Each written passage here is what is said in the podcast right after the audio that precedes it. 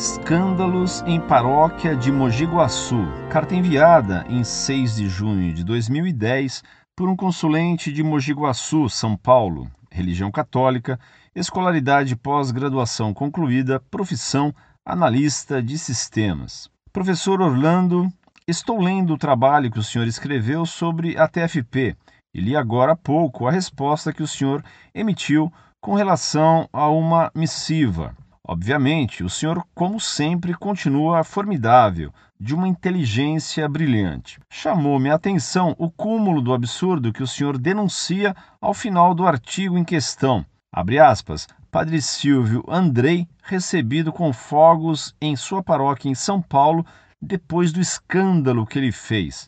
Fecha aspas. Faz duas horas e meia que cheguei da missa dominical em uma paróquia aqui na cidade de Mogi Guaçu. Todos os abusos possíveis são lá realizados. Chamou-me a atenção um renomado membro da maçonaria entrar na fila da comunhão e comungar. Eu vi. Eu, como católico praticante, não comunguei hoje, pois preciso realizar uma confissão, mas está difícil encontrar um confessor. Acredite, está quase impossível encontrar um confessor com certa moral. Em resumo, um fato leva ao outro.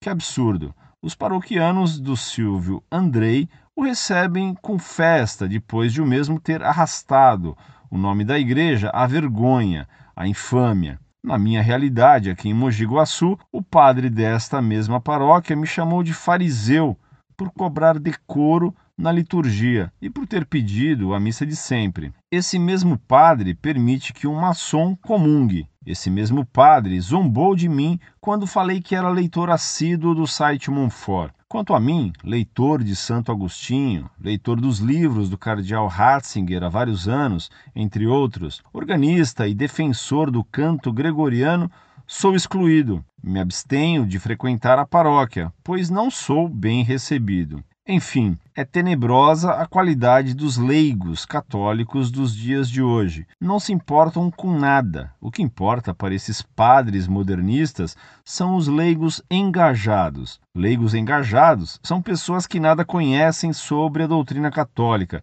mas estão sempre trabalhando na quermesse, como vi agora há pouco aqui na minha cidade, que estão sempre lavando panelões nos tais encontros que nada produzem, ou ainda moçoilos e moçoilas com suas guitarras e baterias fazendo barulho na igreja. Ah, os coordenadores das comunidades de base que nada produzem também são leigos engajados. Para finalizar, uma vez houve um censo aqui na minha paróquia, e segundo esse censo, católicos que frequentavam somente a missa dominical não eram considerados católicos praticantes. Católico praticante, segundo essas antas, é somente aquele que participa das comunidades eclesiais de base. Faz-me rir.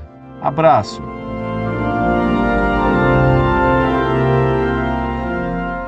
Muito prezado, salve Maria. Obrigado por suas palavras. Reze por mim, que muito preciso de orações. O que você denuncia que acontece em sua paróquia é o que acontece por toda parte. Os inimigos de Deus, maçons excomungados, são bem acolhidos, e a eles se dá a comunhão sacrilegamente. Quanto aos que são fiéis, esses são maltratados na casa de Deus. É o ecumenismo do Concílio Vaticano II em Mogi Guaçu.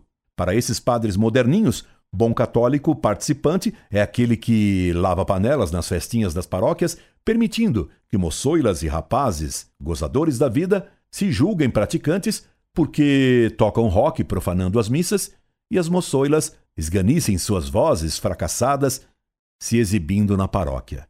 Quem é o bispo de Mogi Guaçu?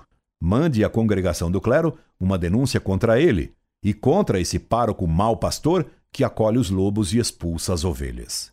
Um abraço. Incorde Jesus Semper, Orlando Fedeli.